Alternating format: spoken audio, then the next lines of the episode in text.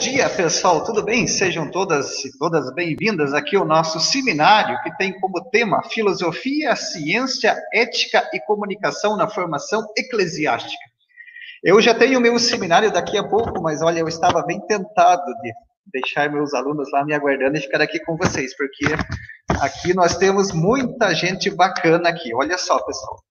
Então, nós temos aqui conosco o padre Joaquim Parron, né? Que além dessa formação aqui acadêmica que eu vou falar aqui dos professores, ou sobretudo é importante o trabalho prático que eles desenvolvem, certamente eles vão falar um pouco disso aqui no mini curso para vocês, né? Então aí o padre Parron, né? Digo padre Parron, que é padre Joaquim Parron, mas é o nome mais conhecido, né, padre? Padre Parron é doutor em ética teológica e social pela Catholic University of America, Estados Unidos. Também ele possui é, é mestre em pedagogia universitária pela PUC aqui do Paraná, especialista em filosofia do direito pela Universidade Católica aqui também do Paraná. Então aí tanto a, a bagagem acadêmica e também prática pastoral e também da parte social do Padre Parron vocês irão perceber na nossa no nosso minicurso que é bastante bacana. E também com alegria temos aqui a professora Adriane Werner, né, que é jornalista, né, especialista em planejamento e qualidade em comunicação social, também possui mestrado em administração pela PUC aqui do Paraná. E como eu falei do Padre Parron, a professora Adriane também tem um trabalho belíssimo na parte da comunicação, dos cursos, da formação do clero, dando curso de formação, que ela vai também poder falar um pouquinho mais para vocês. Né? E temos aqui também, com muita alegria, acolhe um companheiro, um irmão na fé, né? Um irmão também na parte religiosa, né? Eu também sou irmão. Temos aqui o nosso irmão Azize, em festa. E Azize também tem uma formação, assim, olha, super bacana. Olha, pessoal, ele tem graduação em física. Eu já tinha problemas com a física no ensino médio, então já fiquei imaginando aqui o que é uma graduação em física. Né? Graduação em física pela Universidade Estadual de Maringá, a UEM, né? Também tem mestrado em Educação para a Ciência e o Ensino da Matemática pela Universidade Estadual de Maringá. E também licenciatura em Filosofia pela FAI em 2018. Então, como eu disse, olha, nós temos aqui uma, uma questão assim de interdisciplinaridade excelente, muito bacana, que eu acho que vai fazer desse mini curso assim algo assim magnífico esplêndido. Então, agora eu passo a palavra para vocês, né? continuarem aqui os trabalhos dos nossos mini cursos. Desejo um bom trabalho para vocês. Obrigado, professor Irineu. É uma alegria muito grande estar com vocês. E aqui o nosso, você que me acompanha aqui, é, vai ser um momento muito bom, muito criativo. Primeiramente, tendo a professora Adriana Werner, que é especialista na formação, no treino da fala, especialmente pessoas que preparam para o sacerdócio, para o presbiterato. E a Zizi é um grande pesquisador na área da ciência e da filosofia, que vai ajudar também nós compreendermos como é importante na filosofia, na formação presbiteral, a, a, a, a relação com a própria ciência. Então, vamos começar com o professor Aziz, nosso frata, e depois a professora Adriana, falando sobre comunicação e filosofia, e depois nós vamos finalizar sobre a ética, sintetizando todos esses dois processos tanto da ciência quanto da comunicação. Então, com você, Azize, a palavra contigo para trabalhar com todo o pessoal que está conosco, acompanhando agora as pessoas que tá, as pessoas que estão acompanhando essa nossa palestra. Bom dia a todos e a todas. É, agradecemos a oportunidade aqui da, da FazBand de poder compartilhar um pouquinho com vocês é, do nosso conhecimento, do nosso estudo também, falando um pouquinho de algo que é tão, tão interessante, tão cativante, né, e tão questionador nos dias de hoje, que é a questão da própria ciência e a relação dela com a filosofia e a própria fé. Trouxe algumas imagens, né, para falar com vocês também, para não ficar algo tão uh, monótono às vezes, né, mas hoje nós temos a impressão de que falar de ciência e fé seja algo totalmente distinto, senão que sejam coisas opostas. Né? Para alguns, a fé, então, é o local da razão, a, perdão, a ciência é o local da razão e a fé é o local do, do mistério, do subjetivo, né? coisas incompatíveis.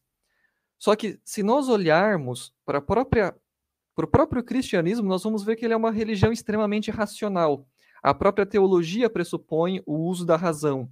Como São João Paulo II vai dizer, né? Fé e razão são as duas asas que vão elevar o espírito humano até Deus. E se nós ainda temos essa, essa compreensão de que ciência e fé não são compatíveis, né?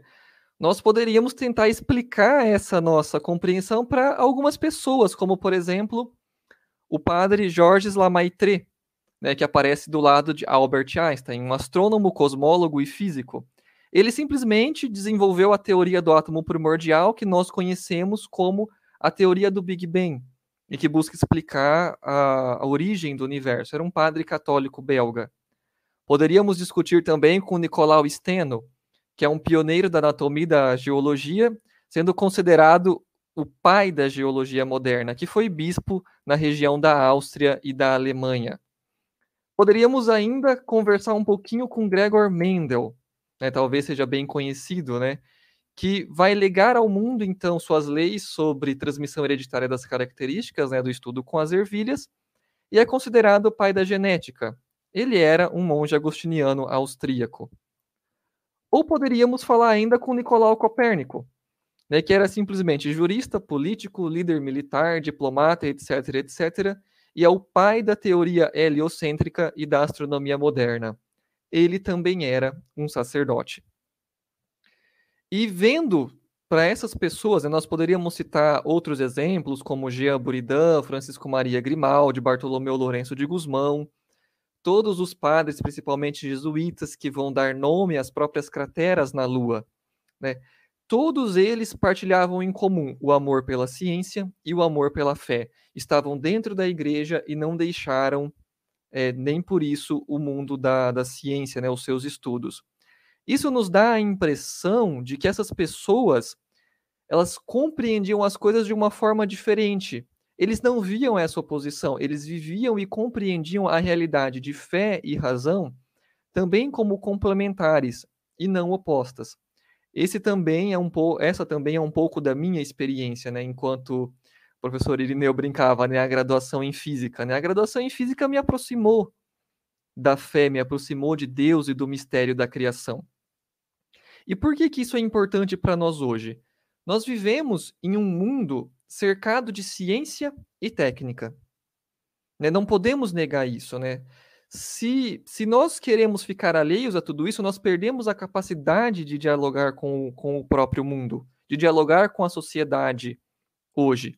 Nós podemos cair naqueles extremos, idolatrar a ciência, idolatrar a fé, né, colocar como é, princípios absolutos e indiscutíveis e, e inconciliáveis entre si, né? É, havia um professor durante o, o mestrado, né, e ele falava: nós vivemos cercados de caixas pretas da ciência e da tecnologia. Hoje nós estamos é, no total de, do evento, né, que eles partilharam conosco, em 1.300 pessoas reunidas num ambiente virtual. Cada um sentado diante do seu computador, da sua caixa preta. Né? Será que nós compreendemos como que esses aparelhos funcionam? Será que nós compreendemos como é possível né, estarmos a quilômetros de distância um dos outros e nos vendo, nos ouvindo, conversando, interagindo, né? Essa é uma caixa preta da ciência e da, da tecnologia e que muitas vezes nós ignoramos. E então nós esbarramos em um, em um primeiro problema aqui que vai tocar, é, vai ser muito grande na sociedade, que é a própria incompreensão da ciência ou o próprio desconhecimento científico. Na área de, de, na área de, na minha área de pesquisa, né, enquanto mestre, também nós chamamos isso de analfabetismo científico. Grande parte de nós, ou nós mesmos, às vezes, nós vamos ver a ciência e os produtos tecnológicos que dela orientam como uma coisa distante da sociedade, como o cientista sendo alheio, como o cientista sendo um ser superior. São visões é, distorcidas, então, sobre o próprio conhecimento científico e sobre a própria natureza da ciência. Isso vai gerar, então, muitos problemas para a própria sociedade. É, Assim, eu me omito de opinar ou de tomar decisões no que se refere à ciência e à técnica, e deixo com que a minha vida seja controlada por esses aspectos, ainda que de forma inconsciente. Eu não consigo mais me posicionar, né?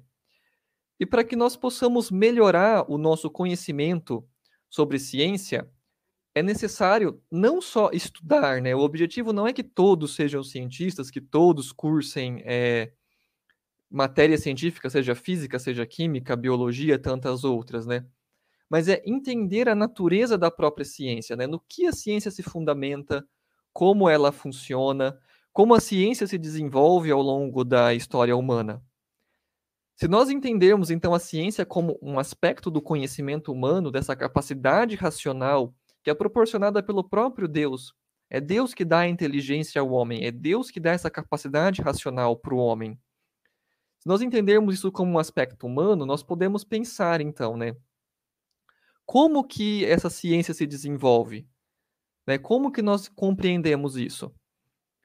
Nós esquecemos que muitas vezes todas as ciências estão interligadas nessa tendência né, cartesiana de separar as disciplinas para estudarmos, nós esquecemos que todas elas se ligam em uma árvore comum. Né, é, essa imagem né, a partir de, da metafísica, mas a pegar a filosofia é como uma árvore.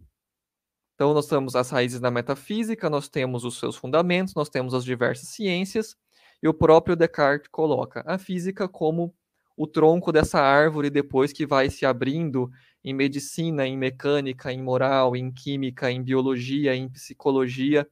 Mas todas elas estão interligadas e todas elas estão dentro, talvez por desespero de alguns, né, da própria filosofia. Dentro da própria filosofia, nós encontramos um desses ramos que estuda o próprio conhecimento, que é a epistemologia, ou o dizer sobre o conhecimento humano.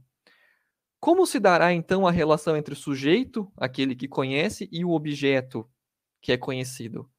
É possível ao sujeito apreender o objeto? Né? Como se dão essas relações? Porém, para além dessas discussões entre empirismo e racionalismo, nos interessa compreender então a própria natureza e a filosofia da ciência. Muito já foi escrito sobre isso. Né? Nós poderíamos citar dezenas de livros, dezenas de autores, especialmente nos últimos anos, que trabalham dentro da epistemologia e dentro da própria filosofia da ciência. Eu trago como sugestão de leitura dois livros que particularmente gosto, né, acho que tem uma visão interessante. Um é A Estrutura das Revoluções Científicas, escrito por Thomas Kuhn, o outro é Contra o Método, escrito por Paul Feyerabend. São dois livros interessantes porque os dois são cientistas. No caso, né, os dois são físicos, existem outros cientistas que escrevem também, mas eles estão falando da ciência dentro da própria ciência. Eles falam como aqueles que conhecem, aqueles que praticam a ciência e estão refletindo sobre a sua própria prática, sobre o seu próprio campo de conhecimento. São livros, às vezes, principalmente no caso de Kuhn, como ele era físico, ele recorre a muitos exemplos dentro da própria física. Isso às vezes pode assustar ou pode dificultar um pouco a leitura pela compreensão do conhecimento. Mas, para mim, a principal característica de Kuhn é novamente trazer o humano para dentro da ciência. Ele vai mostrar a ciência como uma construção humana, como uma realização humana vai trazer a tão famosa questão dos paradigmas, né? Muitas vezes nós usamos a palavra paradigma sem às vezes compreender direito onde ela se origina, né? Com a ideia não é de Kuhn, mas com ele começa a se popularizar. Então nós vamos vendo a ciência como também algo humano e com características humanas. No livro Contra o Método de Paul Feyerabend, ele busca combater aquela ideia de que a ciência é definida por um método único, próprio e específico ele vai mostrar de novo. Olha, a ciência não é bem assim. Ela não caminha a passos definidos e marcados e cronometrados. Não é tudo tão tão definido ou tão exato como alguns querem fazer parecer, né? E se nós compreendermos isso, a ciência é humana, né? A ciência é uma construção humana, é algo próprio do ser humano. Ela não é seguida por um único método, mas tem várias formas como eu posso fazer ciência, várias formas como o ser humano consegue conhecer e entender a realidade.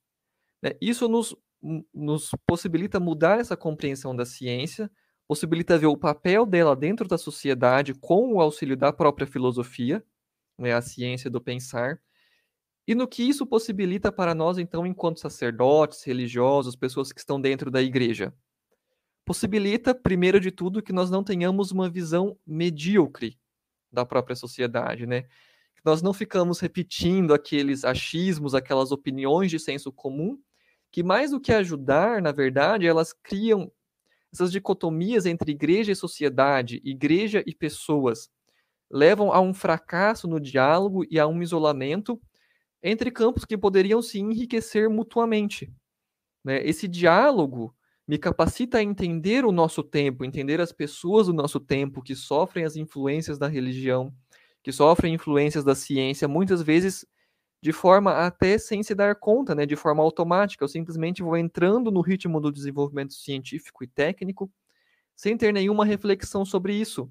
Vou tomando isso como absolutos em minha vida, sem pensar nas questões de valores, de moral, outros aspectos do ser humano e possibilita então que eu me posicione de forma crítica, de forma consciente diante da sociedade, que eu possa fazer esse diálogo e que eu possa então é, conversar, né, interdisciplinarmente. É uma tendência que hoje vem sendo superada, né?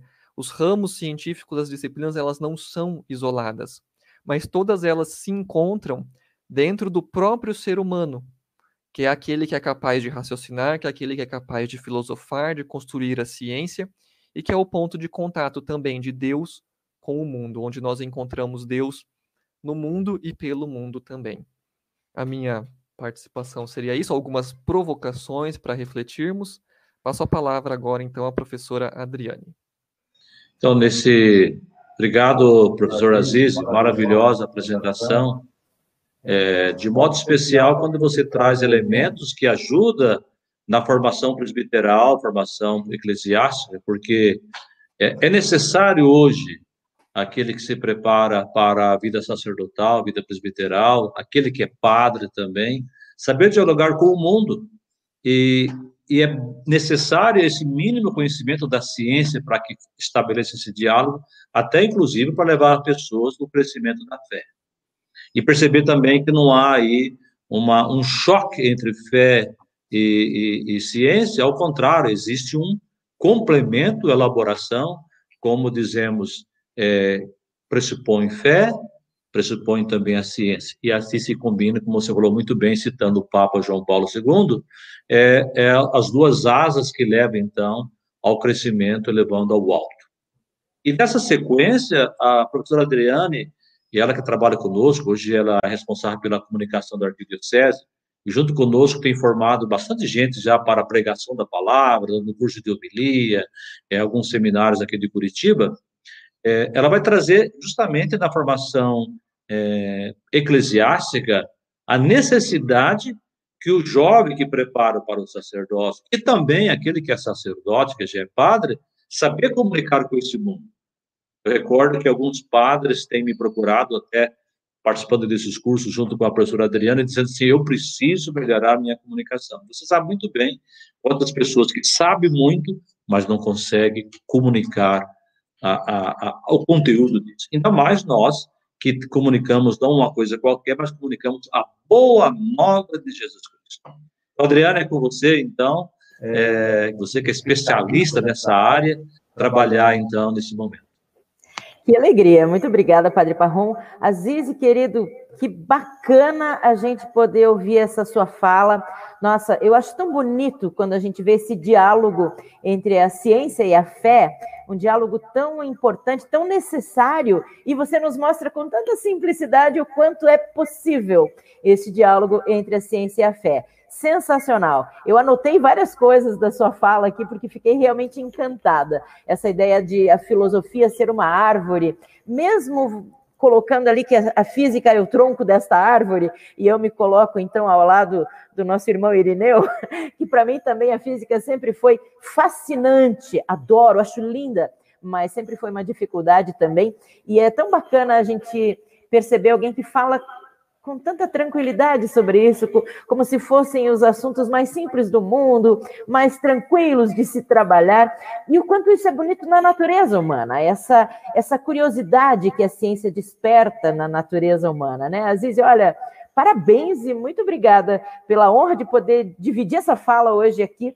junto com amigos tão bacanas, tão importantes na minha vida como você e como o querido Padre Parron. Bom, eu começo a minha conversa, então, puxando da filosofia para a comunicação, me vieram à mente dois pensamentos. O primeiro de Heidegger, né? Quando ele nos diz que só é possível filosofar em, em grego e alemão.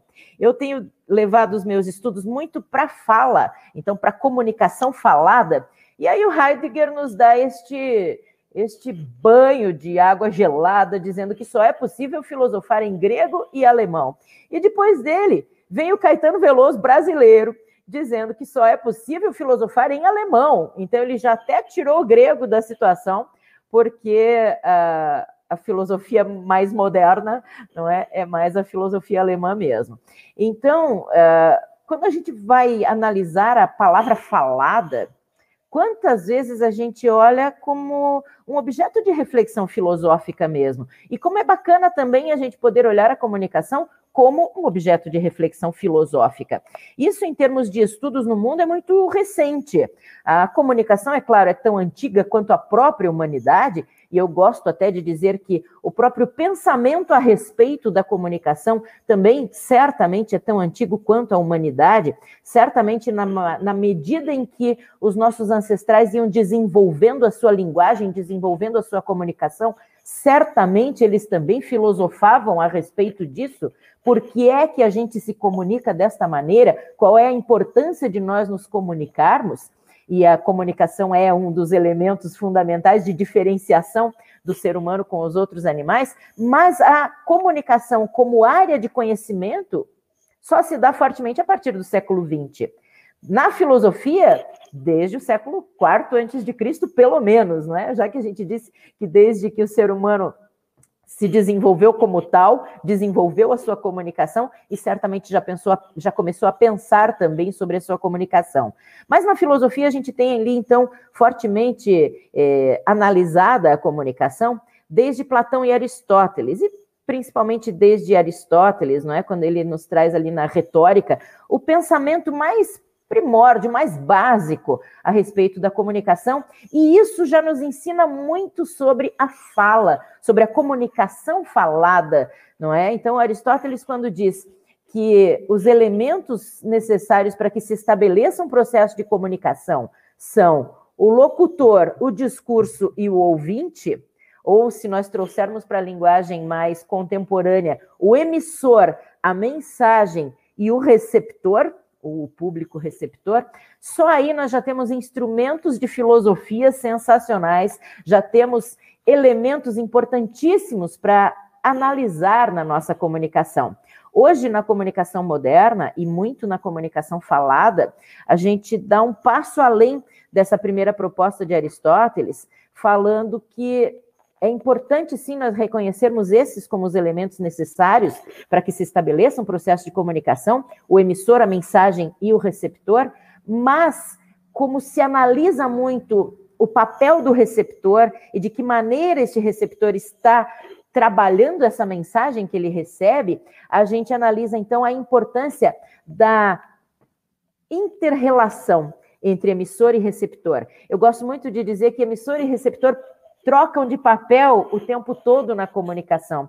E se assim não fosse, não era comunicação. Comunicação pressupõe esta troca. Comunicação necessariamente faz com que emissor e receptor troquem de papel. O emissor passa a ser receptor, o receptor passa a ser emissor, na medida em que eles trocam informações. E como eu tenho trabalhado muito técnica, as técnicas e a arte da oratória, muitas vezes a gente é levado a pensar uma comunicação de certa forma mais autoritária, em que um fala e os outros somente ouvem. Mas eu gosto muito de dizer para os meus alunos que, mesmo nessas situações aparentemente autoritárias, em que nós falamos à frente de um grupo e este grupo é simplesmente o receptor desta informação, dessa mensagem, mesmo nessas situações, nós oradores, nós comunicadores, nós que estamos à frente de um grupo, precisamos ter a humildade, a perspicácia, o olhar atento para perceber quais são as respostas que esse público nos dá. Então, às vezes, essas respostas, na maioria das vezes, inclusive, nem são verbalizadas. São respostas que ficam explícitas no olhar do nosso público, na linguagem corporal do nosso público. Então, se o orador está ali falando à frente de um público e percebe um olhar de dúvida, ele precisa rever sua comunicação e adotar uma forma mais didática e reexplicar algo que ele já tenha trazido, mas com outras palavras, de forma mais clara. Se ele percebe um olhar de interesse, ele fala com muito mais ânimo. Se ele percebe uma linguagem corporal de cansaço, de tédio, de pressa, alguém olhando no relógio para saber se está na hora de ir embora, ele pode, ele tem a chance, a oportunidade de rever a sua comunicação e repensar a forma como ele está comunicando aquele grupo para que aquele grupo volte a ficar conectado. Hoje a gente fala muito na importância da conexão na comunicação e de que maneira a gente faz essa conexão. Eu tenho trabalhado muito, como o padre Paon falou, na formação de religiosos, e a gente pensa muito na, na importância da comunicação na formação religiosa. O quanto é importante os religiosos desenvolverem uma forma mais ativa de comunicação, uma comunicação que chame mais a atenção das pessoas, que envolva mais o seu grupo. E isso é estabelecer conexão. Eu falo muito que comunicação é troca, então o tempo todo e em toda a nossa linguagem, verbal, não verbal, no nosso olhar, na nossa, no nosso gestual, na nossa roupa, na melodia da nossa fala, tudo isso deve visar essa conexão, tudo isso deve estar harmônico para que o nosso público fique ligado naquilo que nós temos a falar, naquilo que nós temos a compartilhar naquele momento de comunicação. E pense comigo o quanto isso é importante na formação religiosa, o quanto é importante que um comunicador transmita a mensagem, como o Padre Parrão falou, a alegria de poder transmitir a boa nova de Jesus Cristo. Se ela não for transmitida com toda essa alegria, se ela não for transmitida com vivacidade, com energia, eu brinco muito com os meus alunos quando a gente começa, por exemplo, fazer um exercício de leitura e a leitura vem um pouco monótona. Eu digo para eles: está muito padral essa leitura. Por que, que eu criei esse neologismo de chamar de padral? Porque a gente ainda tem muito no nosso, na nossa memória, a gente ainda tem muito arraigado lá dentro da gente aquela ideia dos padres de antigamente, dos padres que falavam de maneira muito mansa, muito tranquila. Para o mundo de hoje, isso não funciona mais. Para o mundo de hoje, não é possível mais nós termos uma comunicação monótona. Nós precisamos ter uma comunicação viva para que as pessoas prestem atenção. E mais do que isso, para que elas queiram prestar atenção no que nós temos a transmitir. Então, muito do que a gente trabalha hoje em comunicação e trazendo todo esse pensamento da filosofia para a comunicação falada, a gente trabalha muito essa ideia da vivacidade, da energia, do conseguir transmitir a alegria do Evangelho de Jesus Cristo, a boa nova. Por que, que tem esse nome de boa nova? Olhe como isso já traz uma mensagem de alegria, de avivamento, de energia. Isso tudo precisa estar na nossa comunicação. E isso se forma nos detalhes da nossa comunicação. Isso se forma na escolha das palavras corretas, na escolha de uma linha de pensamento que seja envolvente, que traga as pessoas para dentro do nosso raciocínio, de que maneira a gente vai comunicar tudo isso. E como eu disse ainda há pouco, isso se forma também nos detalhes da própria da própria composição visual que a gente traz para uma apresentação. Então, as roupas que eu utilizo, ajudam ou prejudicam a minha comunicação. O cenário, hoje a gente fala muito sobre a comunicação online, não é verdade? Que hoje, inclusive, é o que nos une aqui nessa oportunidade de estarmos juntos, embora cada um nos seus cantinhos, embora cada um nas suas casas. É, então, o cenário que eu escolho para falar, não foi por acaso que eu combinei com o Padre Parron de vir aqui ao Seminário Redentorista para falarmos juntos. Então, os três estamos juntos. O Aziz ali no, no quarto dele, o Padre Parron na mesma mesa em que eu estou, somente do outro lado da mesa, por questões de distanciamento, por questões da, da, das restrições que, que a pandemia nos traz, mas estamos no mesmo ambiente e porque este ambiente nos traz toda essa aura e comunica a ideia de que nós queremos comunicar. Comunica a ideia de estarmos em um ambiente de conhecimento, de criação do conhecimento, de construção da informação. Então, não foi por acaso que eu escolhi estar aqui. Tudo na gente comunica. Eu digo que até o corte de cabelo da gente comunica. Os acessórios que a gente escolhe utilizar naquele dia comunicam. Não é por acaso que na nossa santa Igreja Católica, linda Igreja Católica, existe tanta simbologia. Por que é que em determinados períodos a cor da vestimenta é uma, os acessórios que incrementam esta vestimenta são alguns em um determinado período litúrgico e são outros em determinado período litúrgico. Por que, que a ornamentação, até mesmo do altar, é diferente em cada período litúrgico? Porque tudo isso comunica. Tudo isso faz parte do contexto da comunicação. E se nós não levarmos todas essas coisas em consideração, nós podemos ter uma comunicação truncada, nós podemos passar diferentes mensagens para o nosso público. Eu trago exemplos do mundo aqui. Certa vez eu fui fazer uma, uma consultoria de comunicação em uma empresa que era uma concessionária, era um grupo de concessionárias, nós estávamos trabalhando com os donos dessas concessionárias e concessionárias que revendem equipamentos para a, a área rural, equipamentos de agronomia, de, de, de plantação, tratores, motosserras e etc. Uma dessas concessionárias, uma dessas lojas, tinha toda a linguagem visual da loja puxando para a cor vermelha. E os uniformes dos seus trabalhadores eram vermelhos também foi a primeira coisa que nos chamou a atenção nesse trabalho de consultoria. Por quê? Porque o vermelho era a cor da principal concorrente daquela marca. Então, quando nós pensamos em construir algo, uma informação visual, ela precisa estar congruente com a mensagem que nós queremos transmitir. Qual é a mensagem que a cor vermelho transmite? Qual é a mensagem que a cor azul transmite? A cor tem o seu aspecto técnico, mas tem também a energia que ela transmite, ela tem todo um, aparato psicológico que ela provoca alguns efeitos na nossa mente. Tudo isso precisa ser estudado na comunicação, porque nós comunicamos também com as cores das roupas que a gente veste, com as cores que estão em volta da nossa pessoa quando nós estamos transmitindo determinada mensagem.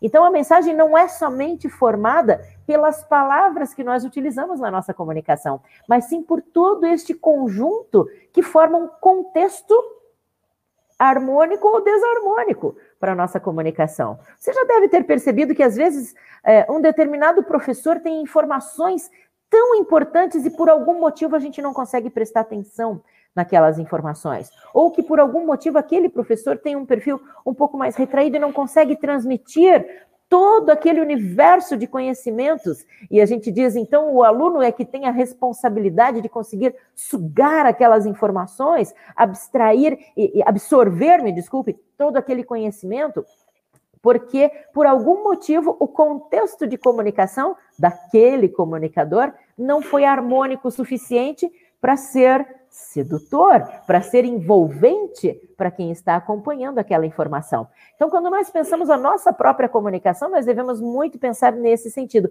Como é que eu estou construindo o meu contexto? Será que este meu contexto está suficientemente harmônico e envolvente e chamativo para que as pessoas queiram prestar atenção? naquilo que eu tenho a dizer? Se eu construo todo esse contexto de forma a favorecer a minha comunicação, pode ter certeza que a minha mensagem vai ser transmitida com mais facilidade. E, e mais facilmente vai chamar a atenção de quem está ali para nos acompanhar, para ver aquilo que nós. E como eu disse lá no começo, elas vão querer acompanhar, vão fazer questão de prestar atenção, porque algo vai chamar a atenção daquela pessoa. Eu conto muito para os meus alunos, o Padre Parrom vai ouvir em bis uma situação de um evento que eu estava trabalhando como mestre de cerimônias, e eu apresentei o palestrante, e para mim aquele dia foi a prova daquele ditado popular que diz: a primeira impressão é a que fica. Quando eu apresentei o palestrante, era para ser uma palestra motivacional, Era um evento muito técnico e com palestras técnicas durante todo o dia. E os organizadores decidiram combinar com o palestrante 15 minutinhos motivacionais ao final de cada dia de palestra. No primeiro dia do congresso, quando eu chamei o palestrante para um momento motivacional, quer dizer, você já imagina que seja um momento de muita energia em um evento, ele estava de costas para o público quando eu pronunciei o nome dele. Quando ele ouviu o nome dele, ele virou para o público muito devagar. Ele começou a falar assim: Muito boa tarde. Como foi o dia de vocês? Eu sei que vocês devem estar cansados por receberem tantas palestras técnicas durante todo o dia, mas olha, eu fui convidado a vir aqui falar um pouquinho sobre motivação para vocês e eu tenho que contar para vocês que ninguém motiva ninguém. As pessoas começaram a levantar e ir embora. As pessoas começaram a levantar e sair do evento. Por quê? O que, que você espera de uma palestra motivacional? Nós já temos na nossa mente, na nossa cultura, um estereótipo montado de o que vem a ser um palestrante motivacional. É aquele cara pilhado, que chega cheio de energia, eu confesso que não gosto muito, mas o que, que a gente espera? Que seja aquela pessoa que provoque a plateia, que diga: eu posso, repita comigo, eu posso, abrace o companheiro que está do seu lado, sorria mais para a vida. Não, ele não trouxe essa energia pilhada. Ele veio falando murcho. E principalmente, o pior ainda, dizendo que ninguém motiva ninguém. Então, o que, que ele estava fazendo lá? Não é? Pode até ser que tecnicamente aquela informação seja verdadeira, ninguém motiva ninguém, mas ele podia despertar nas pessoas o desejo de se motivarem. Esse era o papel dele naquele momento. Então veja o quanto isso nos ensina de comunicação. Nos ensina que nós temos que ter essa energia, essa vivacidade que eu tenho falado desde o começo aqui da nossa conversa, e nos ensina que o primeiro momento de uma fala é extremamente importante para que as pessoas optem por prestar atenção naquilo que nós temos a dizer. Imagine comigo, eu sei que nós temos muitos religiosos acompanhando, imagine comigo o momento da homilia em uma celebração. Eu sempre digo para o pessoal com quem eu trabalho que eu gosto de olhar a homilia como uma virada de página dentro da celebração. Então, naquele momento, o celebrante se coloca mais uma vez como humano, então, ele é, durante os momentos mais solenes da celebração, ele é Cristo no altar, mas no momento da homilia ele se coloca como humano. Então, muitas vezes, alguns optam por sair do ambão e irem mais próximo da população, irem mais próximos da assembleia. Alguns entram pelos corredores da igreja para estarem perto das pessoas. Veja o quanto isso traz de uma energia de comunicação. E, como eu disse, ali é um novo começo porque é uma virada de página. Então, eu sempre digo para eles assim: não tenha medo de, de se dirigir novamente às pessoas cumprimentando o grupo, porque é um recomeço. Então, você está ali celebrando, e quando começa a homilia, é ótimo quando o, o celebrante começa cumprimentando novamente a assembleia. Ah, mas eu já cumprimentei no início da celebração, não tem problema. Eu chamo de, isso de redundância da simpatia. Então, é muito comum nós vermos no início de uma homilia dizendo coisas, por exemplo, caros irmãos e caras irmãs. Caríssimos irmãos, caríssimas irmãs que estão presentes aqui. Isso é uma saudação, isso é um cumprimento novamente às pessoas que estão ali. E é ótimo, porque dá todo o clima de um início de uma fala. Então, embora a celebração seja um todo, o momento da homilia é uma comunicação completa que deve ser pensada com início, meio e fim. Aliás, essa é uma das dicas mais básicas de uma comunicação. A comunicação deve ter início, meio e fim. Nós, muitas vezes, esquecemos de planejar a introdução e esquecemos de planejar a conclusão da nossa fala. E só nos preocupamos em planejar o desenvolvimento, porque ele é o conteúdo em si. Então, hoje o evangelho me fala sobre determinada coisa, eu vou fazer uma reflexão sobre isso. Ótimo. Mas como é que eu vou começar a minha fala e como é que eu vou terminar a minha fala? Então, eu começo fazendo essa saudação, se for o caso, apresentar-se ao público, se for o caso, cumprimentar de novo e criar o clima para o tema que nós vamos abordar. Então, é importantíssimo nós planejarmos como é que vai ser a nossa, a nossa introdução. O segundo momento é o momento da, do desenvolvimento da fala, é onde nós vamos apresentar todos os nossos argumentos, as informações importantes, a reflexão que a gente quer fazer sobre aquele determinado assunto. Se for o caso, apresentar números, trazer testemunhos de pessoas, de autores consagrados, se for o trabalho acadêmico, por exemplo. Isso tudo é no desenvolvimento.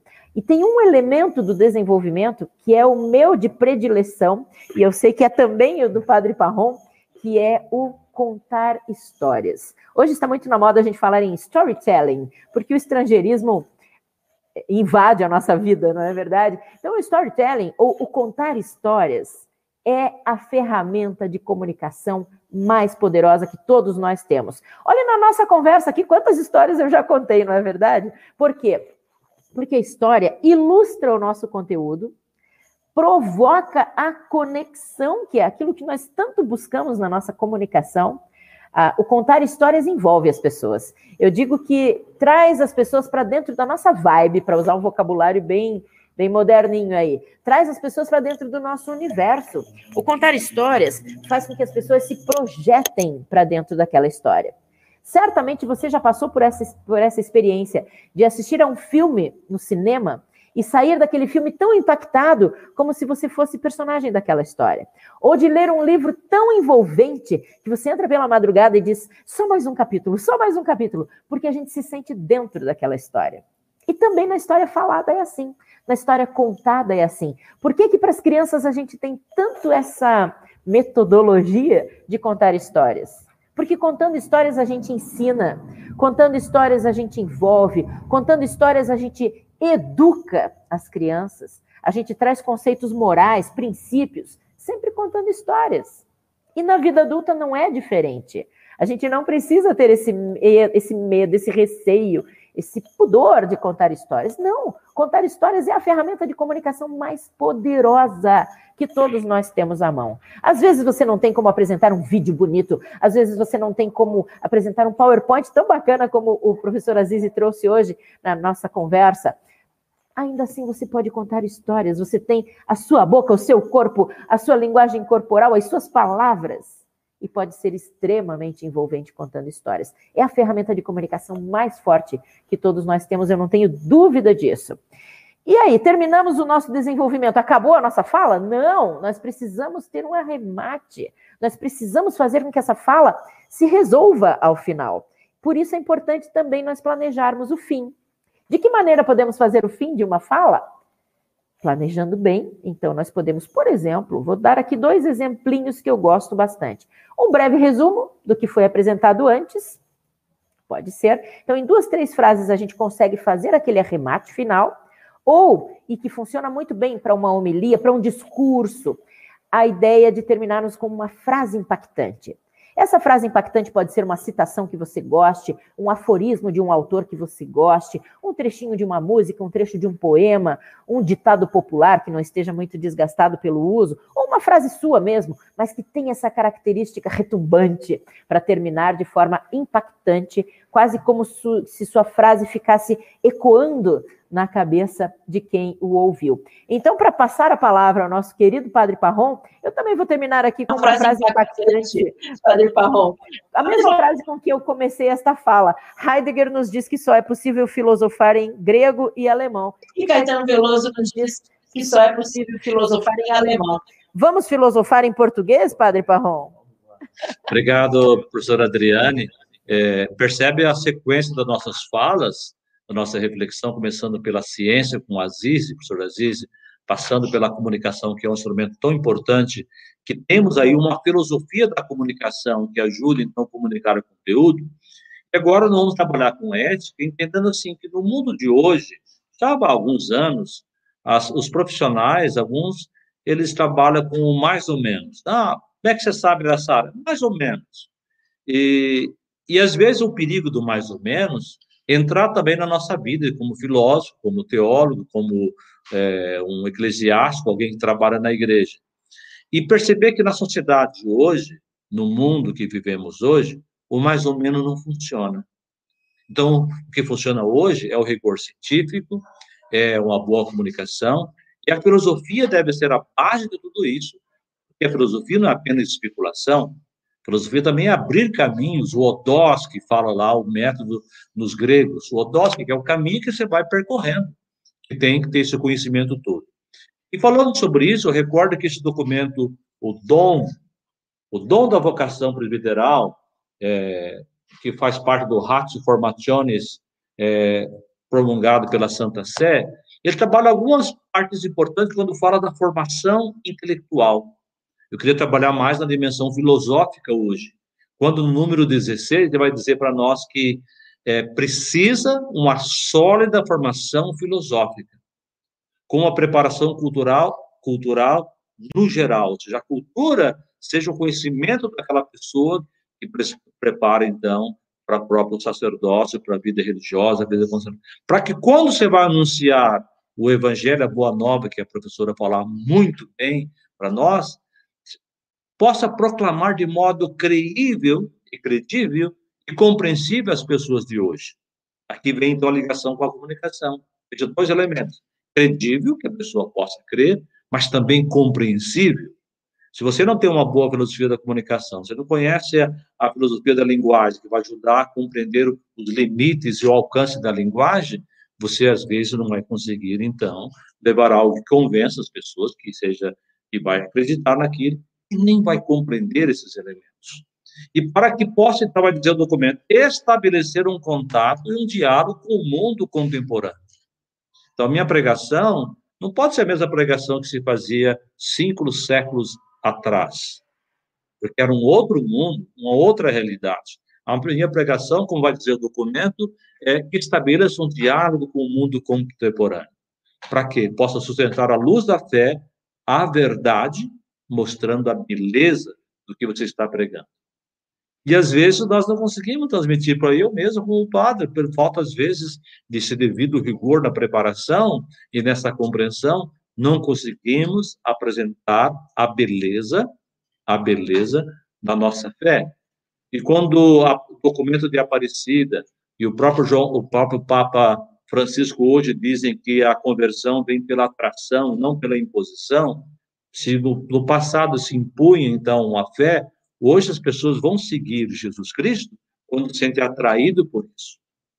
E é necessário, então, apresentar a fé de maneira creível, compreensível, mas que também mostre a beleza do que é ser cristão, daquele que segue Jesus Cristo, que caminha com a igreja, situado com o Papa e, e bebe da grande tradição da própria Igreja Católica. E aí, então, o próprio documento, ele começa encerrar o parágrafo 16, dizendo, citando a primeira carta de Pedro, no, no capítulo 3, no versículo 15: Dai razão à vossa fé. Dai razão vós mesmo da vossa esperança. Nós temos uma esperança nesse Deus vivo, estamos nesse tempo pascal, um Deus da ressurreição, e nós temos que dar razão para isso. Então, percebe que, como a ciência, o vigor da ciência, a comunicação, e agora, então, a ética, que leva à competência profissional, não competência profissional no mundo corporativista, no mundo de concorrência, de mercado, mas competência no saber anunciar isso. E às vezes nós pensamos que ética não tem nada a ver com competência. A Terezinha Rios lançou um livro já há uns 10 anos atrás, falava ética e competência, que colocava que os profissionais, inclusive da educação também, às vezes pensa que ética é apenas poesia, apenas coisas de moralismo, mas a ética tem que levar, então, à competência. E aí vem o próprio Papa Bento XVI, é, com a sua encíclica Spei Salve, ah, sobre a esperança, quando ele afirma que o filósofo sabe ensinar o essencial. Então, para saber ensinar, vai saber comunicar. E para poder comunicar, tem que saber, ter uma competência no saber de ensinar e é um mestre da vida, vai dizer o próprio Papa é, Bento XVI. Indica o caminho da arte de viver, de sonhar e de morrer. Veja que beleza. É justamente isso o nosso filósofo que carregamos em nosso coração. Você que estuda filosofia, você que prepara para a vida ah, consagrada, a vida religiosa, você que prepara para o presbiterato, ser filósofos. A gente não faz filosofia apenas por fazer filosofia. E às vezes é triste, às vezes, que alguns seminários as pessoas falam, eu pergunto assim, por que você estuda filosofia? É, porque é obrigatório para quem vai ser ordenado. É uma pena isso. Porque a gente estuda filosofia para poder ter a arte de saber indicar o caminho. Ter a arte, na arte de viver, de sonhar e, inclusive, de saber morrer, e compreender a finitude da nossa vida. Sabe conjugar, então, o amor e o ético, a verdade no amor e a ética vai aparecer nessa relação, que vai compreendendo, então, o viver. Veja como a competência vai levando a gente. E quando eu, eu trago também essa competência de conhecer a verdade, a realidade, de dialogar com o mundo, nós somos homens e mulheres que estamos em constantemente diálogo com o mundo. Quando a professora Adriana apresentava que a comunicação não é apenas falar, mas também de ouvir a realidade, ouvir as pessoas, a gente vai ter capacidade com a filosofia de analisar a realidade, as estruturas, sem ficar apenas na descrição de fatos. Então, nós estamos num mundo hoje que tem a vacina, tem um presidente, tem toda essa realidade. A sua competência como filósofo não é apenas ler essa realidade, apenas, ou narrar, descrever a realidade. Temos que interpretar de maneira crítica, percebendo a ideologia que tem na estrutura hoje é, presente na sociedade, é onde você vai anunciar, então, a boa nova. Não podemos mais ser ingênuos diante da realidade social, econômica e política.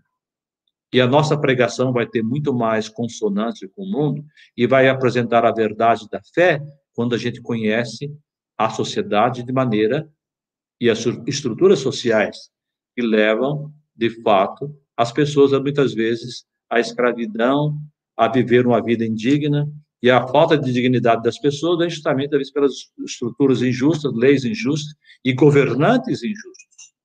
Nós voltamos aí a um período quando as pessoas, de certa maneira, perdem a liberdade de tanta ideologia que é colocada na cabeça. E muitas vezes ideologia que apresenta um moralismo, as pessoas gostam desse moralismo, acham que está a verdade ali, e isto mascara a própria realidade. Nesse contexto, então, a ética vai apelar o quê? Vai ensinar o quê? Vai sintetizar o quê? A competência como algo necessário no mundo de hoje. E a competência tem que ser do pároco, do padre, do missionário, do pregador. Tem que ser competente. Como filósofo, como teólogo, e vai compreender essa realidade. Uma filosofia que dialoga com a realidade, uma filosofia que dialoga com a ciência, uma filosofia que dialoga com a fé, que aí então vai levar a pessoa a melhor compreender a sua fé, a assumir a sua fé e comunicar a sua fé. Ética enquanto exigência de profissionais de alto padrão, de profissionais de alto nível. É, recordo que, dando aula de ética, alguns alunos, doutor, pensei que ética era dar as receitas de vida. Não, a ética é despertar também você para a competência para ser profissionais de alto nível. Como nós falamos no início, não se aceita mais hoje em dia o mais ou menos. Não dá mais para ser um profissional mais ou menos. Tá bom, eu, sou, eu sou um padre, não sou um profissional do altar. Eu vivo a minha vocação. Mas nessa vocação, como meu ministério, eu tenho que ter competência desse trabalho. O rigor científico e a exigência do técnico, ciência da profissão, vai levar, então, você cada vez mais viver melhor essa vocação como pregador, como anunciador da boa nova. A ética se apresenta, vai dizer a professora no seu livro Ética e Competência, na página 23, Terezinha Rios. A ética se apresenta como uma reflexão crítica sobre a moralidade, sobre a dimensão moral do comportamento da pessoa humana e sobre a realidade socioeconômica. E aí que, então, para nós que anunciadores da fé, não podemos olhar de maneira ingênua. Não é porque alguém fala de certos comportamentos morais e moralismos, você fala assim, opa, esse nos representa. Muitas vezes não nos representa. E aquilo que ele fala, ou que é aquela que ele fala, é apenas questões é, é, moral, ideológica. A ética procura o fundamento do valor que norteia o comportamento, partindo da historicidade presente nos valores. Vai dizer ela na página 24. Ou seja, a compreensão, cada vez mais, pode então ajudar essa compreensão de vida. As redes sociais, nossa, que, que trabalhamos com toda essa realidade, também a gente tem essa competência até para relacionar com as redes, socia redes sociais. Para nós ir para o finalmente já, podemos falar então aqui do que o professor Irineu destacava. A nossa palestra hoje é Ciência, Comunicação e Ética, travessa, e a ética também travessa, e trabalha com a interdisciplinariedade, ou a transdisciplinariedade. Né? Relação que muitas vezes tem atenção entre o generalista e o especialista, saber muito mais além do campo para a integração do conhecimento. Uma epistemologia que é a teoria da ciência, como falou o Aziz, que leva um conhecimento que tem um rigor no método e também na praxe.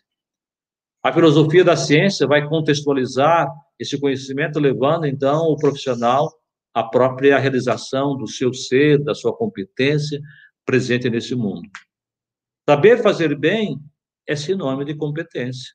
Temos que saber fazer bem as coisas. Saber estudar, saber proclamar, saber sintetizar é saber fazer bem, que busca então a nossa própria realidade humana.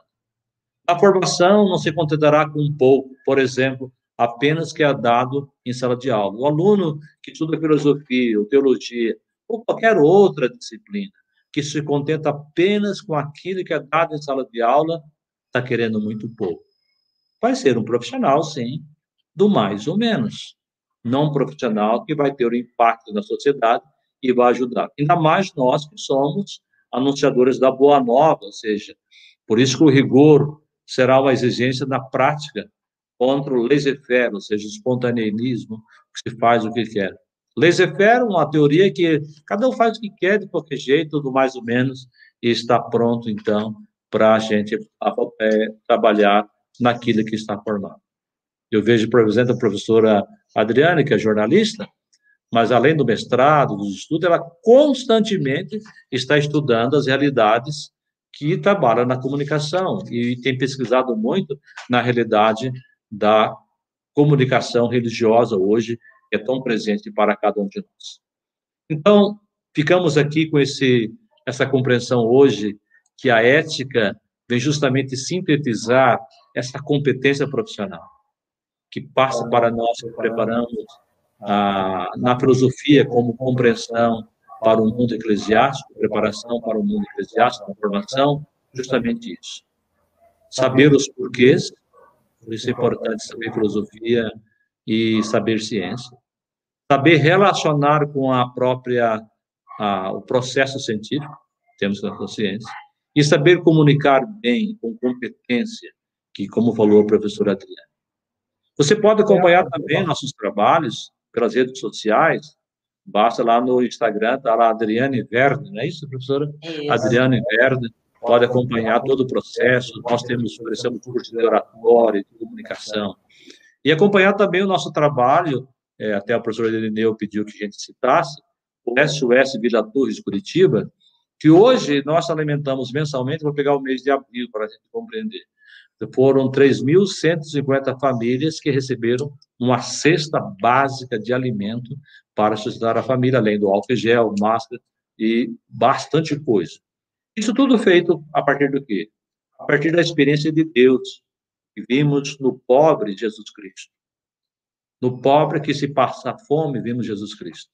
E a partir daí organizamos o nosso SOS, o movimento muito bem elaborado, buscando também é, a comunicação, que é fundamental, aí, é, sabendo um pouquinho também, estudando sobre a dimensão da, da própria bioética, que trabalha a questão da fome, é, uma, é, um, é também é uma dimensão da bioética, no sentido de é, garantir que a pessoa tenha pelo menos o alimento necessário para comer, e depois de um próprio trabalho ético, que as pessoas verem esse exemplo de trabalho, começarem então a sintonizar. Então, é um trabalho gigante, é, só para ter um, um, esse mês de maio, vai ser um pouco mais de 4 mil cestas de alimentos. Nós atendemos não apenas na Vila Torres, mas são sete vilas, eu chamo vilas as favelas, sete favelas de Curitiba, entre elas a Portelinha, o próprio Parolim, só para saber nesse, nessa sexta-feira e nesse sábado, nesse sábado será entregue para o nosso movimento, conjunto com as ONGs, com a igreja lá na Caximba, 1.500 cestas básicas. Então, a dimensão de comunicação, da ciência e também do testemunho ético que buscamos em nossa vida. E assim, são muitas pessoas que trabalham conosco, muitos voluntários, que têm gerado essa diferença na cidade de Curitiba. Queria deixar com você a palavra final, professora, para gente já despedindo, dando tchau para os nossos amigos e parabéns pela Semana Filosófica, décima segunda Semana de Filosofia da FASPA. Nossa, que bacana, Padre Parron. É, a gente que acompanha o trabalho todo do SOS Vila Torres é muito bonito e é bacana porque é, como eu falei da importância do arremate, é um arremate importante para essa nossa reflexão de hoje, porque é o levar para a prática o discurso, o estudo, o conhecimento. De nada adianta se isso for guardado para gente, de nada adianta. Então eu brinco muito com o Padre Paulo, eu digo que ele é pé no barro, porque ele vai ao encontro das pessoas, ele vai sentir a dor do povo, ele vai analisar a situação, quem é que está passando fome, quem é que está em necessidade. Isso é levar o evangelho, isso é, é viver o evangelho, isso é conhecer a realidade de fato. Eu só queria destacar aqui, Padre Parrão, alguns dos comentários que chegaram aqui, muito interessantes. Tem muitos e muitos comentários dando parabéns a nós três, mas alguns comentários me chamaram a atenção. O, o João Vitor fala, de fato, o, o, aliás, antes do João Vitor ainda, o Vinícius, lá sobre a fala do professor Aziz, ele disse uma pergunta: de onde chegou a nós a ideia de que a igreja é ou foi inimiga da ciência? Isso é, considerando o grande número de sacerdotes e religiosos que fazem e fizeram progredir a ciência. E nós temos, inclusive, um brasileiro, não é?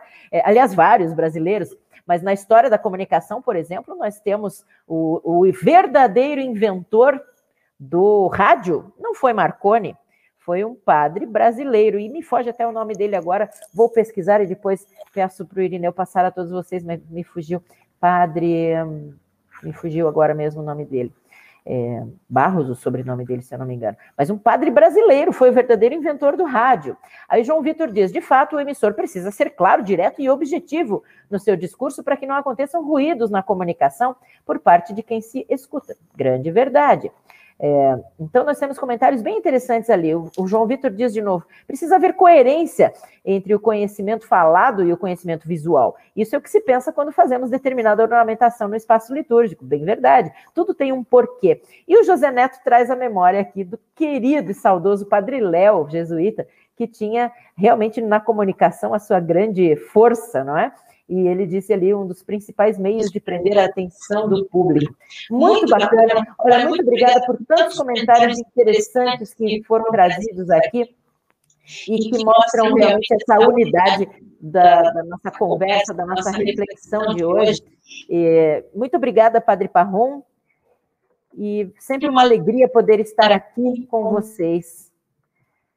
Até a próxima, eu quero dizer, e não, não adeus, mas digo sempre um até breve.